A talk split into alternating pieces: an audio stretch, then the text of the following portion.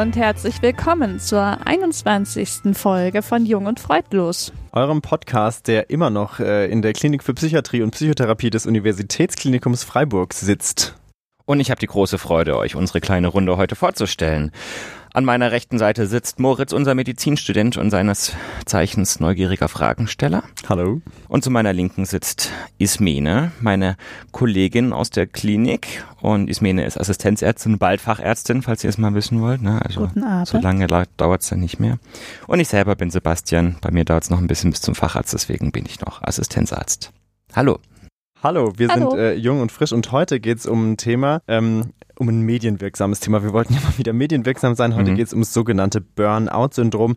Äh, was dahinter steckt, äh, erklären wir euch gleich und wie sich es eigentlich damit verhält. Aber äh, ich muss es, glaube ich, nicht sagen. Ähm, wir kennen uns mittlerweile tatsächlich schon äh, über die eine oder andere Intimität hinaus, aber wir wollen uns weiter kennenlernen.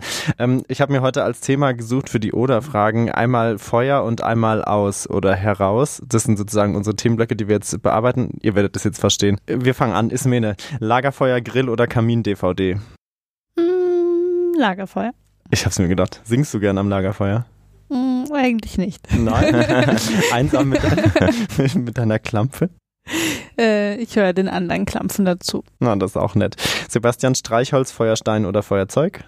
Feuerstein, weil ähm, ich mochte die Serie gerne. Uh, das ist ja, Ja, schon ja. Kult eigentlich. Ja, Ja. und Metaebene. Hast du schon mal Mhm. Feuer gemacht mit dem Feuerstein?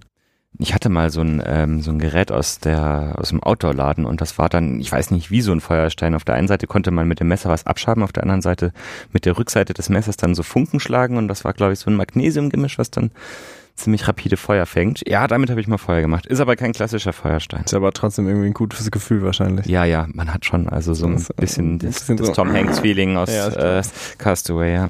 Mhm. Sehr gut. Ismene, du musst den Satz vervollständigen. Ich brenne für. Saure Schnuller? Gut, jung und freudlos wäre die richtige Antwort gewesen. Wir machen weiter. Ähm, Ja, das Seb- hängt ja zusammen, unmittelbar. Sebastian in meinem Inneren lodert. Das Feuer Der ewigen der ewigen Jugend. Liebe? Gut, also mit den Fragen üben wir noch mal ein bisschen. Du forderst auch zu einer Phrase raus mit dieser Ja, Frage. das, stimmt. das war ein bisschen die Klischee-Klitsche. Ähm, jetzt kommen wir zum Themenblock aus. Äh, Ismene, Schalter, Knopf oder Hebel? Ah, warte, muss ich ja kurz überlegen. Schalter. Ich habe eine neue Gitarre gekauft, die hat ganz viele tolle Schalter. Mhm. Schalter sind wichtig. Mhm. Mhm. Ich finde Schalter auch großartig. Kippschalter. Ja, es gibt, es gibt auch Mhm. gute Knöpfe. Ja, Bei Hebeln habe ich jetzt nicht so. aber am besten sind diese Flugzeugschalter, ne? Die vorne so ein so- bisschen sowieso, genau. Ja, das stimmt. Ja, Die einen am wichtig besten. wirken lassen. Äh, Sebastian, Rutsche, Treppe oder Falltür? Rutsche. Ich Ja? liebe Rutschen. Mhm. Ich bin So- zwar meistens zu dick dafür, aber ähm, ich gebe mir Mühe, trotzdem runterzukommen. Ja, ich dachte eher so an diese Flugzeugrutschen, wo du es gerade gesagt hast, ne, wo man so dann, die sich dann so ausfalten, die immer in Ja. den Videos kommen, wo man dann so runtergleitet. Aber Stimmt, ich habe ja auch noch so nie, nie die Freude gehabt, über so eine runterzurutschen. Ne? ja, ich weiß auch nicht, ob das wirklich eine Freude ist, wenn man denn muss, aber Kommt drauf an, ja. Mhm. Freizeitrutschen. Gut, wir haben uns kennengelernt. Können wir dich auch noch Ihr ein lodert. bisschen besser Kennenlernen? kennenlernen? Also Ich weiß nicht. wäre uns so ein Interesse. Ja, wir haben auch wieder Ich Oder-Fragen mochte die mitgebracht. Zeit, als ihr nicht gut vorbereitet wart. ja. Naja, heute waren wir auch nicht gut vorbereitet, nur sehr spontan. Ich habe eine streng arbeitsbezogene Frage für dich. Frühdienst, Spätdienst oder 24-Stunden-Dienst? Frühdienst. Definitiv. Mich überrascht, dass du nicht die 24 Stunden genommen hast, ehrlich ja, gesagt. ich, ich habe mich noch nicht getraut, es war sozial erwünscht, die Ja. Antwort. Ja. Okay, also ich habe eher so eine inhaltslose. Bimmeln, bummeln oder bangen? Ja, äh, bummeln würde ich denken. Ja, okay. Okay, kennengelernt. Voll themenbezogen. Ja, 75% witzige Fragen heute. Ja. Ähm, jetzt können wir einsteigen. Thema Burnout-Syndrom. Wir hatten das schon mal ganz kurz erwähnt in der Depressionsfolge und jetzt würde ich einfach nochmal gern von euch wissen, Burnout-Syndrom, was ist es jetzt eigentlich? Krankheit, Symptom, irgendwas dazwischen? Also ein Syndrom ist ja grundsätzlich ähm, die Bezeichnung für ein Symptomkomplex, also für eine bestimmte Kombination oder Ansammlung von Symptomen. Mhm. Ähm, so viel erstmal dazu. Also es gibt verschiedene Symptome, die erzählen wir später bestimmt gleich, die ähm, dem Burnout-Syndrom zugeordnet werden. Mhm. Und dann ist es ja so, dass wir heute top aktuell sind. Es Mhm. gab ja gestern, äh, gestern Abend ähm, in, in allen Medienartikel ähm, zu dem Thema ist, äh, wird Burnout jetzt in der zukünftig ab 2022 gültigen in dem Klassifikationssystem für psychische Erkrankungen eine eigene Diagnose oder eine eigene Erkrankung sein. Ich denke mal, dass der Punkt noch mal ein bisschen ähm, Zeit in dem heutigen Podcast mhm. einnehmen wird. Also das mhm. ist, auch wenn er jetzt ähm, ja einheitlich so berichtet wurde, dass es jetzt eine eigene Diagnose ist, ist das immer noch ein, ich sage mal, umstrittenes Thema in der Fachwelt. Genau. Und ihr müsst wissen, wir haben den Podcast natürlich ein klein wenig früher aufgenommen, als er ausgestrahlt wird. Das heißt, das Ganze kann jetzt auch schon mal zweieinhalb Wochen her sein oder sowas um ja, den das Dreh. Stimmt. Aber ich finde trotzdem weiterhin Top noch aktuell. aktuell fühlt sich trotzdem oder? an, genau. Ja. Mhm. Äh, also wir sind so ein bisschen äh, auf einer auf einer Spur von was, was nicht so ganz eindeutig, ganz klar zu definieren ist. Ne? Das wird sich, glaube ich, auch so ein bisschen heute durch unsere Nummer mhm. ziehen. Ähm, aber du hast, glaube ich, sehr gut erklärt, was es mit dem Syndrom auf sich hat. Ähm, eine wichtige nächste Frage wäre, wie äußert sich denn dann eigentlich so ein Burnout-Syndrom? Also was was merken Leute, die davon betroffen sind? Also das ist gleich schon mal die weitere Frage, die nicht so leicht zu beantworten ist, Na, weil es toll. gibt nämlich keine einheitliche Definition von einem Burnout-Syndrom. Mhm. Das ist so ein bisschen die Schwierigkeit. Mhm. Und was es aber gibt, sind drei Symptome, die schon immer wiederkehrend sind in ah. den Beschreibungen. Soll ich dir gerade mal sagen? Ismene, das wäre ganz großartig, wenn du es tun würdest.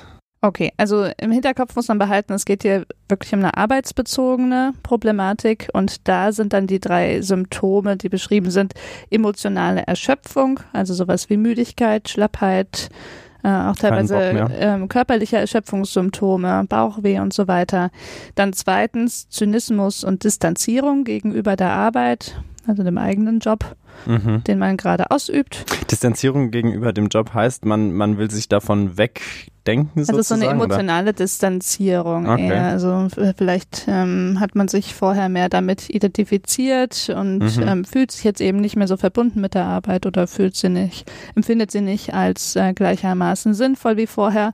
Und dann okay. eben dieses ähm, Zynismus-Stichwort ist was, was sicher dann auch sich im Verhalten bemerkbar macht. Also dass man irgendwie zunehmend ja zynisch ähm, der Arbeit den Kollegen gegenüber wird.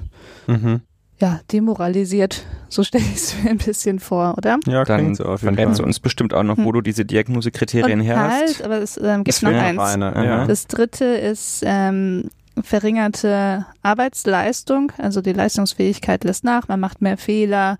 Das kann sowohl subjektiv so empfunden sein, als auch tatsächlich so sein.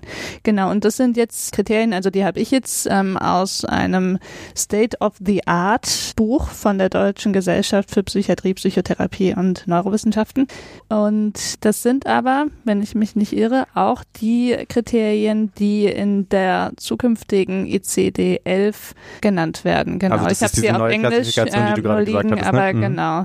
Also Erschöpfung, mentale Distanz zum Job und ähm, reduzierte Effizienz, das sind genau die drei, die dann, wie wir jetzt kürzlich erfahren haben, in einigen Jahren da auch beschrieben sein werden in dem Klassifikationssystem. Also ihr hört, Ismene hat sich äh, top aktuell hier vorbereitet.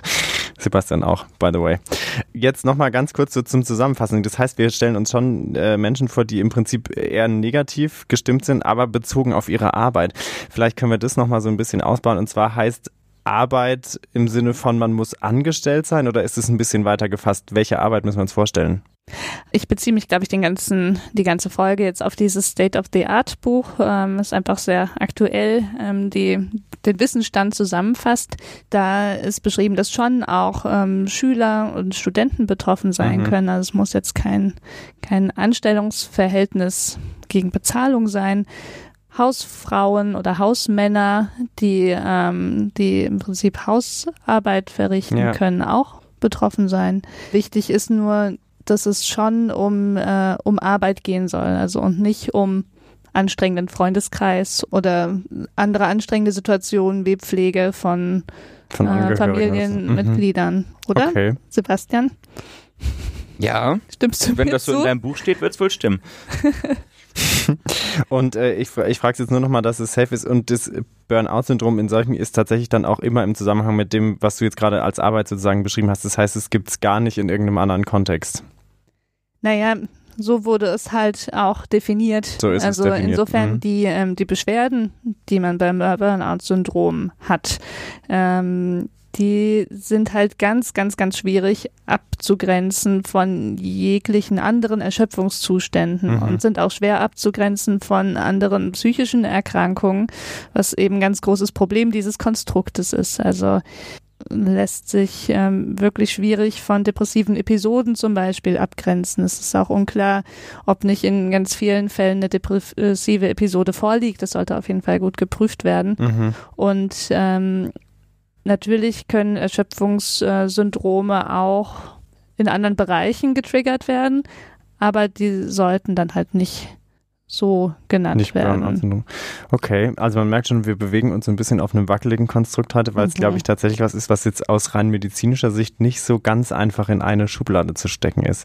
Ähm, jetzt habt ihr am Anfang schon angesprochen, dass es ganz top aktuell in den Medien ist. Und ich denke, Burnout-Syndrom oder Burnout ist was, was vermutlich auch fast jede und jeder schon mal irgendwie aus den Medien gehört hat. Das heißt, äh, Burnout-Syndrom als Medi Modediagnose, wie es ja vielleicht auch manchmal so ein bisschen äh, gekennzeichnet ist, wie steht ihr denn dazu? Ist es eine?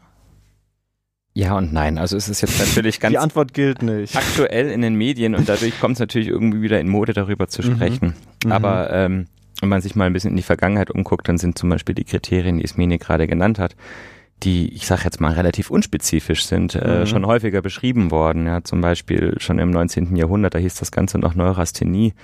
Wurde Neurasthenie, es Genau. klingt auf jeden Fall wichtig. Fast noch einen Ticken wichtiger als Burnout. damals von einem amerikanischen Internisten beschrieben, ja, der gesagt hat, das ist eben eine Krankheit, bei der ähm, so ein allgemeines Krankheitsgefühl, Kraftlosigkeit, Schlaflosigkeit, Widerwillen gegen geistige Tätigkeit, Kopfschmerzen und so weiter auftreten.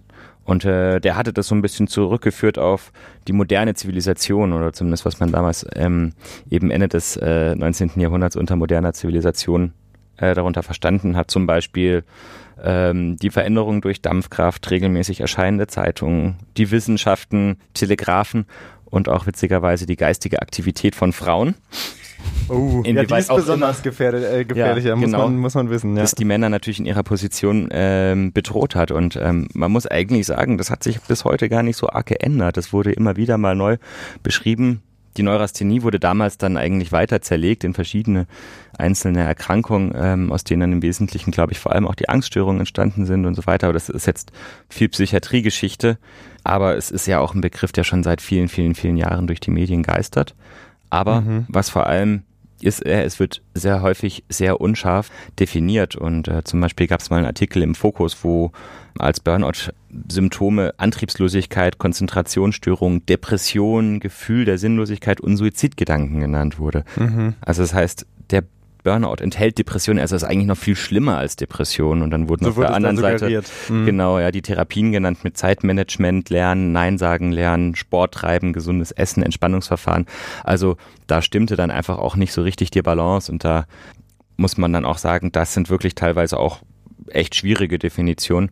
Und ähm, jetzt wurde dieser Burnout eben ein bisschen vereinheitlicht auch nochmal ähm, von offizieller Seite von der Weltgesundheitsorganisation Mhm. und auch eben unter diesen Symptomen, die Ismene gerade äh, genannt hat, subsumiert. Ja, als, tja, wie nennen wir das? Äh, ähm, es ist nämlich keine eigenständige Krankheit, keine eigenständige Diagnose, Mhm. entgegen der Medienberichte, sondern Ismene, du hast dich hier nochmal gut drauf vorbereitet und das ganze Das System ist ausgedruckt. ausgedruckt und Nicht deswegen das ganze System, das wäre Ja. viel Papier gewesen. Nee, aber die Überschrift lautet, äh, ich übersetze es jetzt mal frei, ich habe es nämlich irgendwie aus auf Englisch ausgedruckt, ähm, Probleme, die mit, ähm, mit Arbeit oder Arbeitslosigkeit assoziiert sind. Das ist sozusagen die Über, Überschrift. die Überschrift sozusagen, ne? von, von diesem speziellen Diagnosecode. Also Mhm. es wäre nicht ganz korrekt zu sagen, dass Burnout jetzt eine eigene Nummer in diesem System ist, sondern man kann sich natürlich auch andere Probleme vorstellen. Gerade hier steht es ja auch, Arbeitslosigkeit ist auch was, was häufig zu psychischer Belastung führt.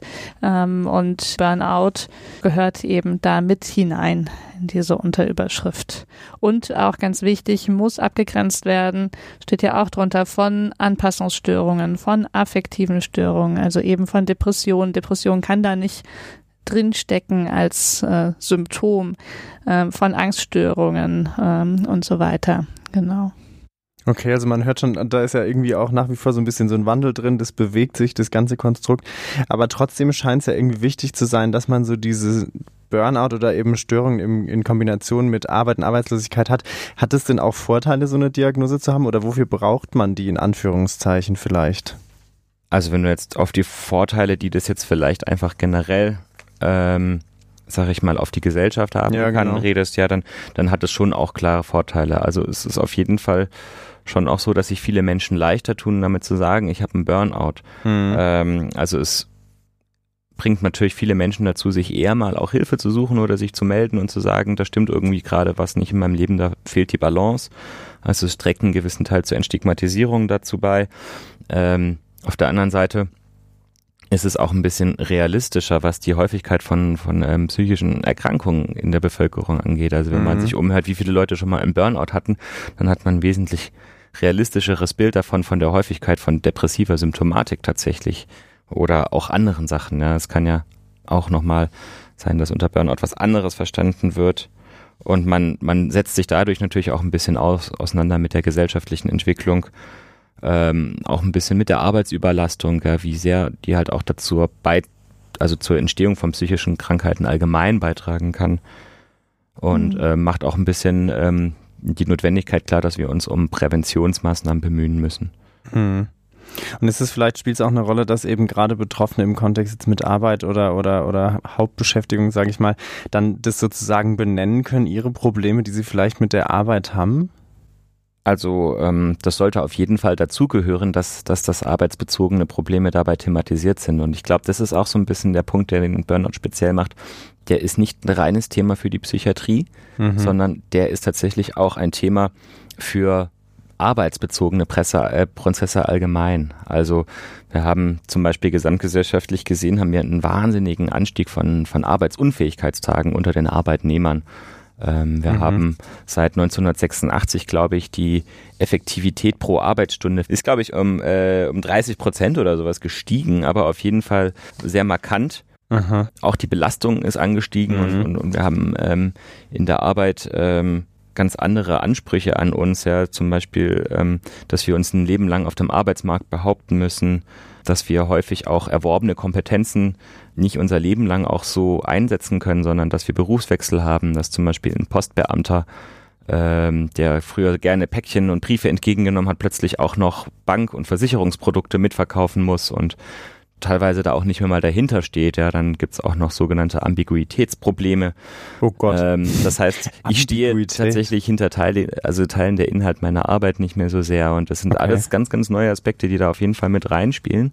Die jetzt zusätzlich zu der Belastung durch Telegrafen und dadurch, dass Frauen genau. immer mehr denken, zusätzlich uns auch noch. Zu den Frauen ja. und den Telegrafen kommen eben auch noch ganzen Probleme mit der Digitalisierung ja, und ja. Erreichbarkeit mhm. und wir haben natürlich nicht nur neulich, täglich erscheinende Zeitungen, sondern ähm, sekündlich erscheinende ähm, Twitters, die aufploppen. Also ja, mhm. wir müssen uns Gedanken machen über Arbeitsbelastung ähm, und ähm, das betrifft natürlich nicht nur allein die Psychiatrie. Mhm.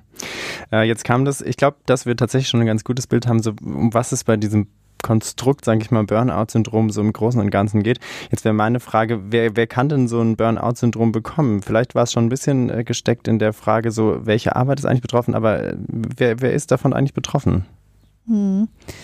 Ähm, ja, ich habe vorhin schon erzählt, ähm, das Kapitel zu epidemiologischen Daten, also zur Häufigkeit, das gibt's hier nicht im State-of-the-Art-Buch. Ähm, ich gehe mal stark davon aus, dass es wie in so vielen Bereichen des Burnout-Syndroms auch da so ist, dass es wahrscheinlich aufgrund dieser etwas, ich sage mal, äh, schwammig gearteten Konstruktion auch nicht so einfach ist, das zu untersuchen. Mhm. Grundsätzlich habe ich ja schon angedeutet, dass vom Schüler an im Prinzip ähm, Leute aller Berufsgruppen betroffen sein können. Und ich gehe mal stark davon aus, auch aller Altersgruppen. Mhm.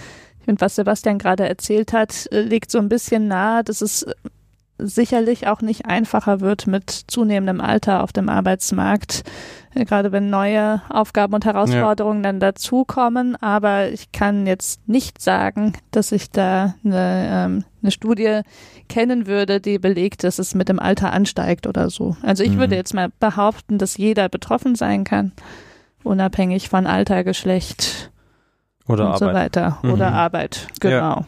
Okay, ja, da kaufen wir doch jetzt einfach mal Ich die hoffe, Antwort. dass es stimmt. Verzeiht mir, Ich wenn kann- nicht. Ich Das, kann mir das gut ähm, vorstellen. Hm. Und dann wäre meine nächste Frage, kann man denn sagen, wie es zu so einem Burnout-Syndrom kommt oder wie das entsteht?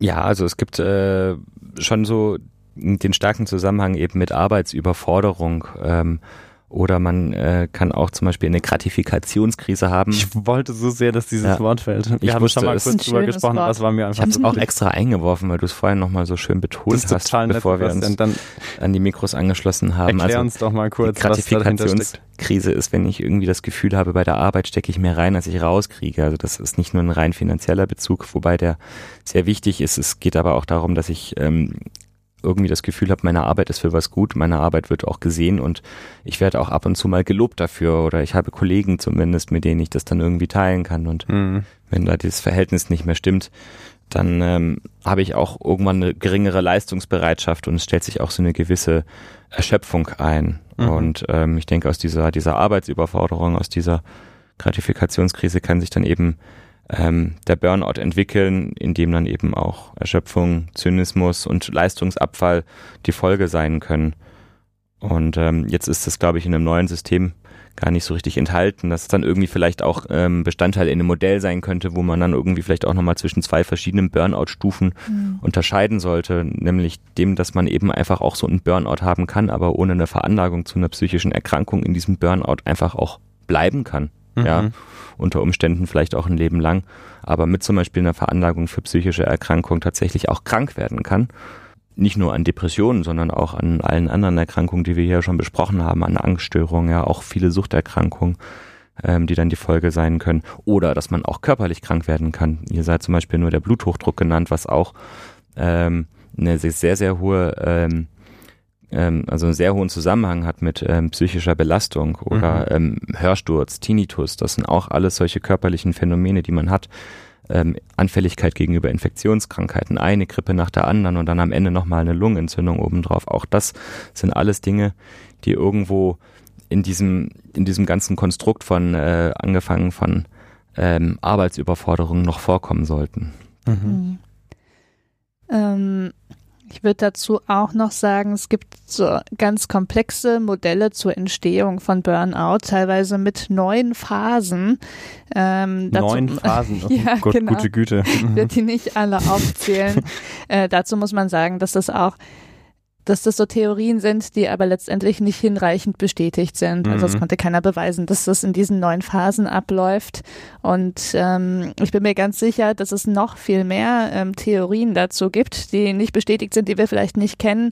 Aber es gibt eben auch sehr viele äh, selbsternannte Experten auf diesem Gebiet. Ähm, und Experte ist ja auch ein Begriff, der nicht geschützt ist. Und ich glaube, das ist auch so ein Problem des Burnout-Syndroms, dass da vieles auch so rumgeistert Mhm, an, ja. an vermeintlich ähm, wissenschaftlichen oder fundierten Theorien, wie sowas entsteht. Passt ja auch ein bisschen zu der Mediengeschichte, Mhm. ne? je nachdem, wie es da eben äh, Mhm. sozusagen zum Tragen kommt. mh, genau. Okay, also es ist äh, auch nicht so ganz einfach zu sagen, wie es äh, entsteht, aber zumindest gerade den Zusammenhang mit der Gratifikationskrise, die mir so am Herzen liegt, äh, den kann man sich, glaube ich, schon mal ganz gut äh, erklären. Jetzt wäre meine Frage, die ist wahrscheinlich äh, eigentlich auch schon beantwortet, aber kann man denn dann sozusagen Burnout auch vererben oder erben aus der anderen Perspektive? Also erben kann man allenfalls so eine allgemeine Stressanfälligkeit oder Unanfälligkeit. Also das bestimmt, aber Burnout kann man nicht vererben, sondern Burnout entsteht bei diesem chronischen, langanhaltenden beruflichen Stress aus Faktoren, die Sebastian jetzt ja aufgezählt hat. Also verschiedene Faktoren im Beruf, ähm, ganz verschiedene, hundert verschiedene, kann man vielleicht noch ein paar aufzählen. Äh, Wir treffen uns nachher nochmal und sprechen eine halbe Stunde über 100 verschiedene Faktoren Also eben, und neun ähm, Phasen. die über lange Zeit bestehen, die lösen das aus und vielleicht schneller bei Leuten, die grundsätzlich ähm, leichter stressbar sind oder die bestimmte Persönlichkeitsmerkmale vielleicht auch ähm, mit in die Wiege gelegt bekommen haben, die es einem besonders schwierig macht, in, in dieser Arbeitswelt sich abzugrenzen oder in dieser Arbeitswelt zurechtzukommen. Da gibt es bestimmt ähm, Prädispositionen, aber auch da muss man sagen, ähm, ist jetzt alles nicht ähm, evidenzbasiert, so dass es bewiesen ist, diese oder jene genetischen Faktoren tragen Mhm, dazu bei. Das ist auch Davon sowas, was sich man hier ein bisschen durch die Folge zieht, ne, dass es eigentlich kaum Sachen gibt, die jetzt wirklich an großen Studien belegt sind zum Thema. sprechen. Einfach Mhm. weil es ja eben auch irgendwie nicht so ganz einfach in irgendwie Kategoriensystem oder so zu, Mhm. zu clustern ist. Ähm, meine nächste Frage dazu wäre, ihr habt es vorhin schon ein bisschen so angesprochen mit der Depression. Wie ist denn der Zusammenhang zwischen dem Burnout-Syndrom und anderen psychischen Erkrankungen und wie ist vielleicht auch die Abgrenzung? Also der Burnout, also wie ich es jetzt gerade schon versucht habe, ein bisschen darzustellen. Heißt ähm, es eigentlich der Burnout? Ja, das habe Das ich mich auch gerade Burnout, gefragt. Das die Burnout-Syndrom, Ja, und dann der, der, der, der Burnout, Out. Ja. Der, Mhm. Der Out. Ist logisch, dass es der Burnout. Naja gut, also im Schwäbischen heißt es auch Das ähm, Burnoutle. äh, der Salz. Also wir, wir wollen es mal, wir mal nicht so genau haben mit den Artikeln. Okay. De, wir können einfach de sagen, de Burnout. Ja. Ja. Also ich habe jetzt das versucht in meinem Modell so ein bisschen auch als Vorstufe für psychische Erkrankungen darzustellen. Willst du noch was zum Fass sagen? Ähm, ja, ich denke, der Zusammenhang zum Stressvulnerabilitätsmodell, der, der drängt sich ja geradezu ich habe es auf. ja angedeutet. Ja. Ja. Okay, wahrscheinlich, war wahrscheinlich nicht äh, fast bildhaft Wahrscheinlich, genug für mir wahrscheinlich bin ich nicht direkt drauf Nee, angesprungen, musst deswegen. den, ja. den Fassexperten, da muss noch mehr kommen. Also man, man erbt halt ein unterschiedlich großes oder kleines Fass, ja. würde ich mal sagen. Ja. Ja. gut gekontert. So, jetzt Genau. Sebastian. Und dieser, und dieser Burnout macht so ein Fass natürlich voll. Ja, und ähm, weil das sind eigentlich letztlich die gleichen Risikofaktoren, die zu allen anderen psychischen Erkrankungen natürlich Mhm. auch beitragen zur Mhm. Genese.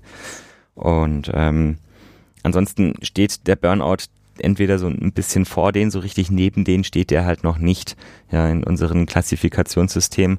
Einfach, glaube ich, auch aus dem Grund, weil es einfach noch nicht einheitlich genug beforscht wurde weltweit. Wobei man halt wirklich, wirklich aufpassen muss, ähm, das sollte man auf jeden Fall von einem Facharzt abklären lassen, wenn man Burnout-Symptome bei sich bemerkt, ob sich eben nicht doch eine, ähm, eine andere psychische Erkrankung darin verbirgt. Und ähm, das ist sicherlich auch gerechtfertigt, am Anfang dann weiter vom Burnout zu sprechen oder vielleicht auch von beiden Dingen, aber man sollte nicht, wenn eine Depression oder wenn die Kriterien für eine Depression gleichzeitig erfüllt sind, das übergehen und die Depression dann unbehandelt lassen, ähm, eben, sondern da wirklich ähm, das gut abklären lassen.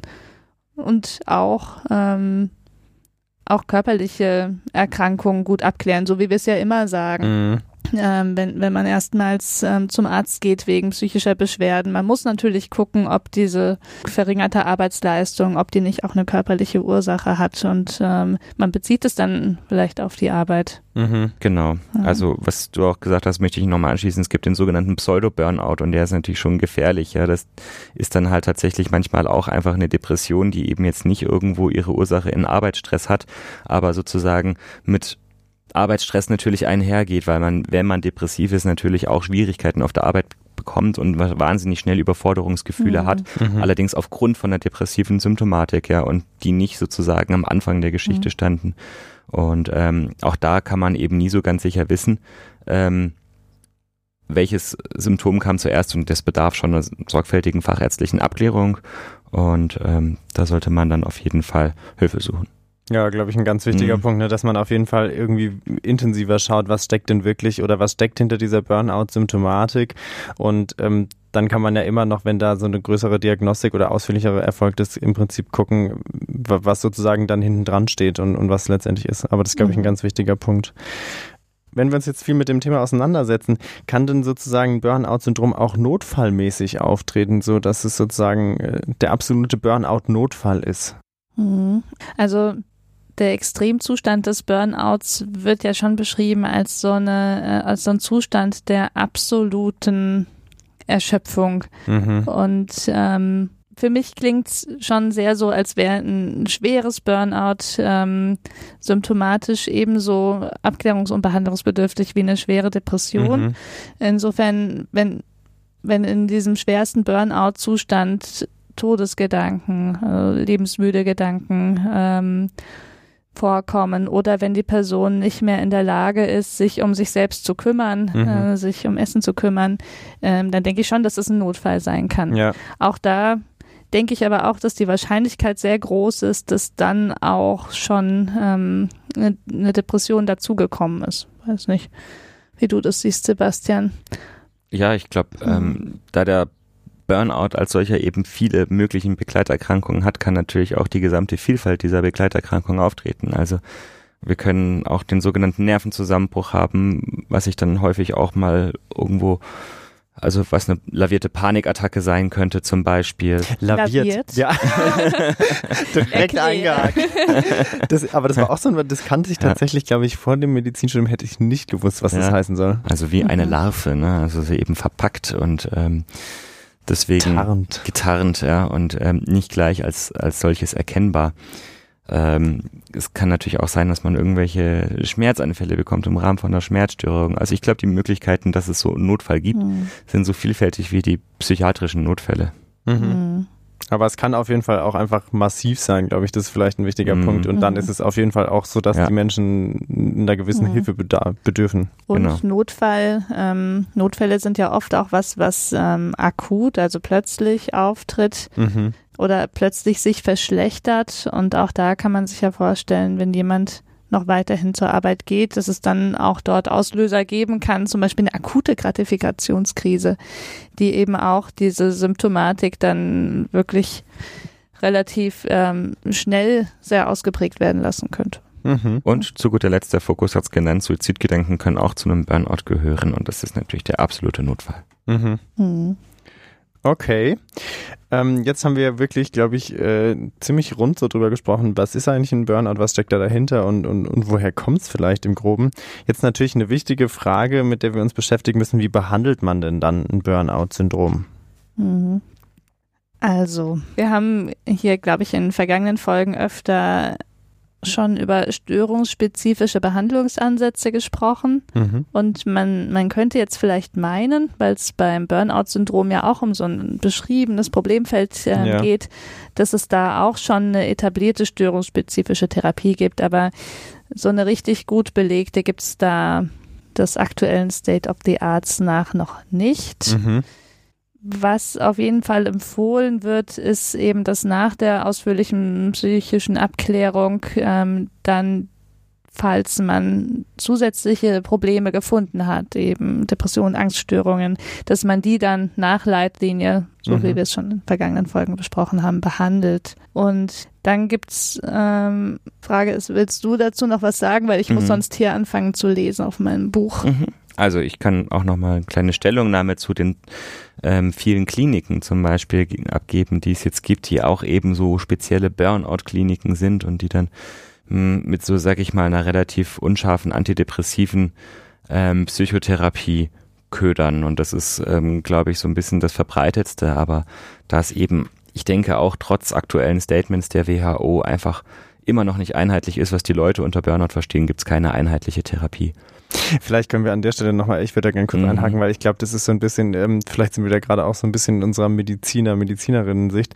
Weil ich glaube, was da ja mal ganz wichtig ist, eben wenn man sowas nicht so klar benennen kann, dass es nach Evidenz, also nach Studienlage sozusagen, Mhm. gibt's ja jetzt nicht so das, was man sagen würde, das kann man Mhm. eindeutig empfehlen, weil man es in Studien untersucht hat. Mhm. Aber ich glaube, wichtig für die Leute vielleicht ist, das heißt ja nie, dass man keine Hilfe kriegen kann, wenn man Ja, jetzt sich, also sozusagen unter dieser Burnout-Symptomatik leidet. Das heißt es ja nie nur aus medizinisch-fachlicher Sicht ist eben dann sozusagen ja nicht so das vorhanden, was einem sagt, auf jeden Fall solltet ihr das machen, weil das ist gut untersucht. Genau, also damit leitest du auch sehr gut über. Letztendlich sind die, ähm, sind die Erfolge wohl am besten halt wirklich mit einem individuellen Ansatz. Also Mhm. man muss natürlich versuchen, die betroffene Person wieder arbeitsfähig zu machen ähm, und letztendlich ähm, läuft es auf eine individuelle Analyse der belastenden Faktoren und individuelle Lösungsansätze hinaus. Also da ähm, gibt es jetzt keine richtig einheitliche Therapie, aber ähm, natürlich kann man was dagegen machen. Und zwar ähm, kann man ähm, einfach mit Psychotherapie versuchen, natürlich den Arbeitsstress zu reduzieren. Und ähm, jetzt kommt es natürlich immer ganz arg auf die Schwere der Ausprägung des Burnouts an und tatsächlich auch, ob wir uns halt wirklich schon im Bereich auch von psychischen Begleiterkrankungen, die wir fest diagnostizieren, befinden. Mhm. Angenommen, wir befinden uns eben noch darunter, ja, dann ähm, kann wirklich helfen, da angefangen von Beratungsangeboten, sich zu belesen ähm, und einfach mal zum Beispiel auch ein bisschen ähm, Entspannungsverfahren im Internet zu machen. Ja, das kann unter Umständen manchen schon helfen oder mal in den Urlaub gehen. Ähm, bis hin wirklich dazu auch eine ambulante Psychotherapie wahrzunehmen und ein bisschen ähm, so eine Kosten-Nutzen-Analyse von der Arbeit zu machen, ähm, zu schauen, was sind denn wirklich schwierige Punkte für mich, was ist daran veränderbar für mich, wo kann ich versuchen, ähm, mehr Balance zwischen Freizeit, zwischen Arbeit, zwischen Familie und so weiter, diesen ganzen Konfliktfeldern, die es da ja auch immer gibt, zu finden. Und ähm, wenn wir eben aber auch davon ausgehen, dass wir ähm, jetzt tatsächlich eine psychische Störung darüber hinaus haben, wie zum Beispiel jetzt eine Depression, die tatsächlich einfach auch auf symptomatischer Ebene vorliegt, dann würden wir auch eine depressionsspezifische Behandlung empfehlen, mhm. die natürlich aber auch klar ihren Fokus zum Beispiel auf den Arbeitsplatz legt. Also es gibt zum Beispiel auch für die Behandlung von Depressionen ähm, in dem ähm, Therapieverfahren interpe interpersonelle ähm, Psychotherapie, ähm, was wir, glaube ich, auch schon in unserer Psychotherapie-Folge mal angeschnitten haben, einen sogenannten Fokus. Das heißt, ähm, also arbeitsbezogener Stress. Ja, das heißt, es gibt da also auch wirklich vorbereitete ähm, äh, standardisierte ähm, Therapieverfahren für so arbeitsbezogenen Stress und da kann man auch gut mitarbeiten und sehr, sehr gute Ergebnisse erzielen. Mhm. Ist denn jetzt, wenn die Arbeit so im Fokus steht von der Problematik ein Jobwechsel oder dass man sagt, äh, ich muss jetzt mal was anderes arbeiten, auch eine Möglichkeit oder ist es ein bisschen zu einfach gedacht? Also ähm, ja, grundsätzlich ist schon eine Veränderung, ich sag mal, der Arbeitsbedingungen. Da mhm. ist Jobwechsel natürlich schon eine ganz so radikale ähm, ja. Variante. Da gibt's ähm, auch kleinere Varianten, ähm, Anpassungen vielleicht irgendwie der Arbeitszeiten oder ähm, oder einfach auch interne Absprachen mit Kollegen. Also kann man sicher schon mit ähm, viel weniger drastischen Maßnahmen was verbessern. Mhm. Klar, gehört auch dazu, gehört ja so ein bisschen auch zum, zum sozialpsychiatrischen ähm, also was bei einer stationären ja. Behandlung auf jeden Fall mit zu dem, äh, zu der Multi, äh, multiprofessionellen Behandlung gehört. Und ähm, aber auch in der ambulanten Behandlung sollte da sicher drüber nachgedacht werden. Ähm, aber auch da wäre äh, wär nur davor zu warnen, vielleicht in einem Zustand, wo man noch zu schwer erkrankt ist, solche schwerwiegenden Entscheidungen, Entscheidungen. zu treffen. Also mhm. man sollte schon ähm, schon zunächst erstmal eine Stabilisierungsphase einbauen. Man sollte nicht ähm, in einer depressiven Phase sein mhm. äh, oder überhaupt in einer akuten Erkrankungsphase sein, wenn man, ähm, wenn man sich entscheidet, was am Arbeitsplatz zu ändern weil man es dann unter Umständen bereuen könnte, wenn, wenn diese Episode wieder ausgeheilt ist. Ja, das macht ja irgendwie ja. Sinn, stimmt ja, bevor man dann mhm. danach denkt, Gott, was habe ich da mhm. eigentlich gemacht? Jetzt denke ich ja ganz anders darüber. Ja, genau, jetzt bin mhm. ich ja wieder belastbar und leistungsfähig mhm. und jetzt ist es jetzt doch ist wieder mein Traumjob. Genau. Mhm. Ja. Okay.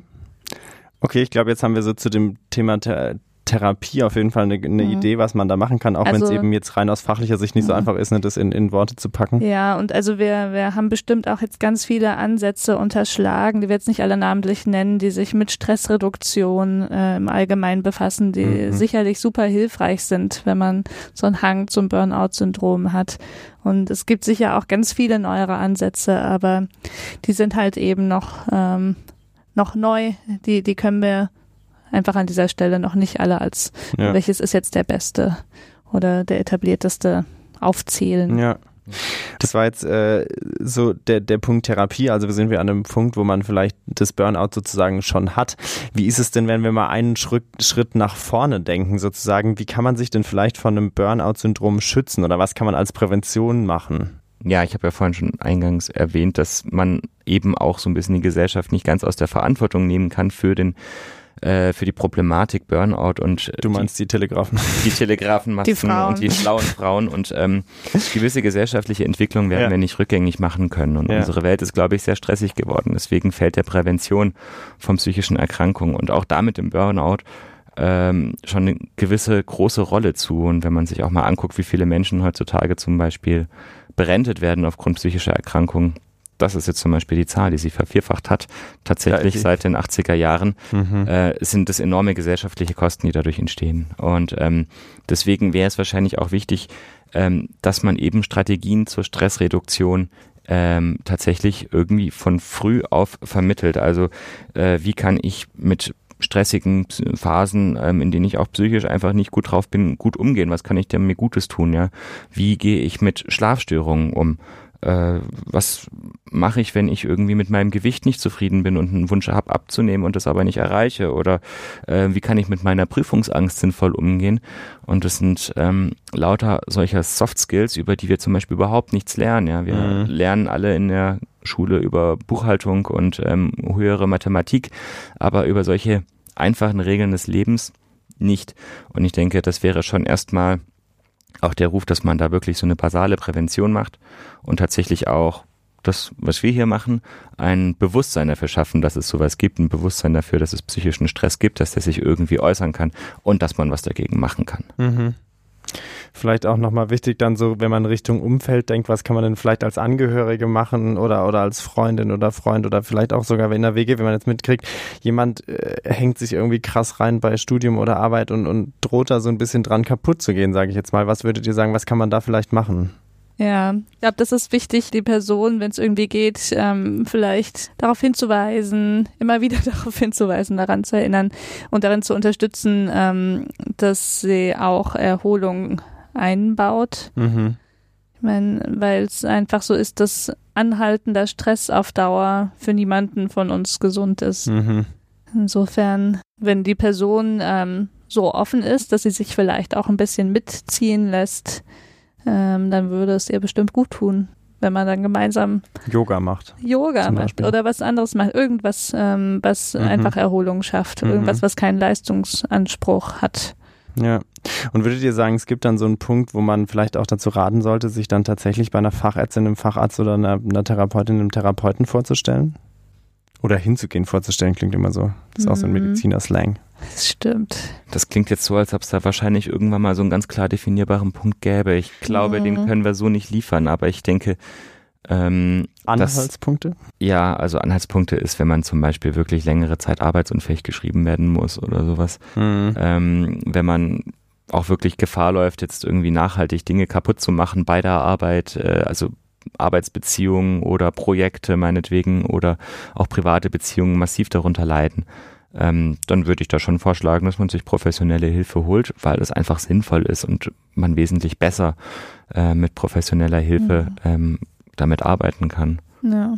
Und das heißt ja auch nicht unbedingt, dass man sofort dann zum Psychiater gehen muss, sondern ähm, Hausärzte haben damit auch wahnsinnig viel Erfahrung. Mhm. Die, ähm, die sehen das ja alles ähm, live, die Zahlen, die Sebastian erzählt hat. Die schreiben ja auch ihre Patienten krank, mhm. oftmals ähm, wegen beruflichem Stress. Und ich denke, das merken die ja auch, dass da ähm, Stress dahinter steht. Und die haben oftmals auch ähm, einige Angebote, die sie dann ähm, einem vorschlagen können, was Stressreduktion betrifft. Ähm, die kennen äh, sich auch aus mit, mit Angeboten, die es vielleicht dann von den Krankenkassen gibt und so weiter. Mhm. Das vielleicht, ähm, vielleicht reicht ja auch erstmal so eine gewisse Information über Stressreduktionsmethoden, die man anwenden kann, ohne dass man gleich eine, eine komplette Psychotherapie machen muss. Mhm, auch nochmal, glaube ich, ein ganz wichtiger Punkt, ja gerade mit Hausärztinnen und Hausärzten. Das hatten wir ja schon mhm. auch ein mhm. paar Mal in anderen Zusammenhängen, dass es eben eine ganz gute erste Anlaufstelle ist, wo man einfach mal gucken kann, was sagen die einem denn so basal zur Thematik und schätzen die das als was ein, was man weiter abklären mhm. muss oder vielleicht erstmal nicht. Genau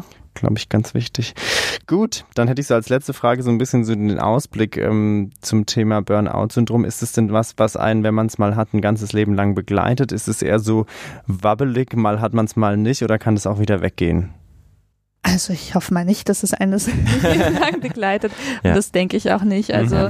ich denke, wenn man ähm, wenn man sich ähm, die Zeit nimmt und es ernst genug nimmt, um sich damit auseinanderzusetzen, dann ist es in der Regel auch möglich, ähm, die Belastungsfaktoren am Arbeitsplatz ähm, so zu verändern, dass es besser wird. Also ich denke, am Beispiel äh, vom Burnout kann man eigentlich ganz schön zum Beispiel widerlegen, dieses einmal krank, immer krank. Also der Burnout ist eben was, was auch ein hochgradig episodisches Auftreten hat und eigentlich auch wenn die Faktoren, die ihn begünstigen, eliminiert werden, ähm, der Burnout auch in der Regel verschwinden sollte oder besser werden sollte. Und wie gesagt, ich kann nur darauf rekurrieren, äh, wenn wir eben das ist so geil. wenn wir aber mal. eben das Vorlegen von von von äh, von weiteren psychischen Erkrankungen als als Folgeerkrankung von einem Burnout ähm, vorliegen haben, dann hat das natürlich nochmal vielleicht eine eigene Dynamik, ähm, die wir jetzt eben nicht alle im Einzelnen abbilden können. Aber das ist sehr episodisch und ähm, ich finde es zum Beispiel auch gut, dass vor dem Hintergrund sich auch erstmals wirklich Prominente dazu geäußert haben, hier, ich bin überlastet, ich kann nicht mehr. Mhm. Ähm, ihr erinnert euch vielleicht zum Beispiel an Matthias Platzek, ähm, SPD-Vorsitzender und Ministerpräsident von Brandenburg, der auch irgendwann einfach gesagt hat, aus seiner Position heraus, ich meine, er ist Ministerpräsident mhm. von einem mhm. Land, also das ist auch jemand, der was kann, ja, und der hat auch gesagt, ich, ich kann nicht mehr, ich brauche eine Pause, ja, meine Psyche leidet darunter und ähm, das sind natürlich auch Personen, denen man was zutraut und deswegen steckt auch in dem Burnout-Begriff so ein bisschen das Potenzial zu entstigmatisieren, mhm. ähm, weil tatsächlich auch, ich sag mal ganz plakativ, die Starken alle darunter leiden können. Mhm. Mhm. Ja, wichtig, auf jeden Fall. Man muss ein bisschen aufpassen, dass das nicht auf Kosten ähm, der Stigmatisierung der Depression geht. Ähm, richtig, das heißt natürlich nicht, dass Leute, ähm, alle Leute, die ein Burnout-Syndrom haben, die vorher also gebrannt haben und jetzt ausgebrannt sind, dass das die Starken sind und alle Leute, die eine Depression haben, dann die Schwachen sind. Ähm, das ist so ein bisschen die Schattenseite ähm, dieser ja eigentlich sehr positiven Eigenschaft des Burnout-Syndroms ähm, zu entstigmatisieren. Also ähm, darauf sei nur am Rande hingewiesen. Sehr gut. Wir bewegen uns ganz am Schluss zwischen Feuer und Schatten. Mhm. Ich würde jetzt gerne nochmal den Feuerstein schwingen, ähm, vielleicht kurz unsere Hard Facts zusammenfassen. Ähm, ich glaube, man hat schon gemerkt, dass das Thema Burnout-Syndrom was ist, was man nicht ganz festnageln kann, was äh, nach wie vor im, in Bewegung ist, wo sich sicherlich auch noch was verändern wird in den kommenden Jahren, äh, wo sich auch vielleicht die, die Haltung sozusagen der Fachmenschen nochmal verändern wird. Trotzdem vielleicht, was sind die Punkte, die euch wichtig sind, die wir uns behalten sollten? Außer das mit den Telegrafen, ich denke, das hat sich jeder gemerkt. Und mit den intelligenten Frauen auch schwierig. Also man sollte sich merken, Arbeit kann einen krank machen, mhm. wenn man das an sich bemerkt, wenn man sich zunehmend erschöpft fühlt oder ähm, wenn man wenn man seine sein Denken oder seine Gefühle gegenüber der Arbeit komplett äh, verändert oder wenn man merkt, man macht Fehler, dann sollte man das ernst nehmen, zum Hausarzt gehen. Genau. Und wenn man ähm, solche Symptome bei sich bemerkt, ähm, muss man auch aufpassen, wenn andere Symptome dazukommen, weil sich es auch tatsächlich um lavierte psychische Erkrankungen handeln kann oder auch am Burnout, der eben lange besteht, bei einer entsprechenden Anfälligkeit auch zu psychischen Erkrankungen führen kann.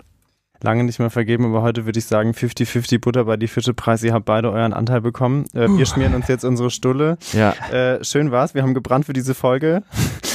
war, war ein Auf und Ab, aber ähm, ein wichtiges Thema, glaube ich. Und äh, es hat Spaß gemacht, mit euch darüber zu sprechen, mal wieder in der kleinen Runde.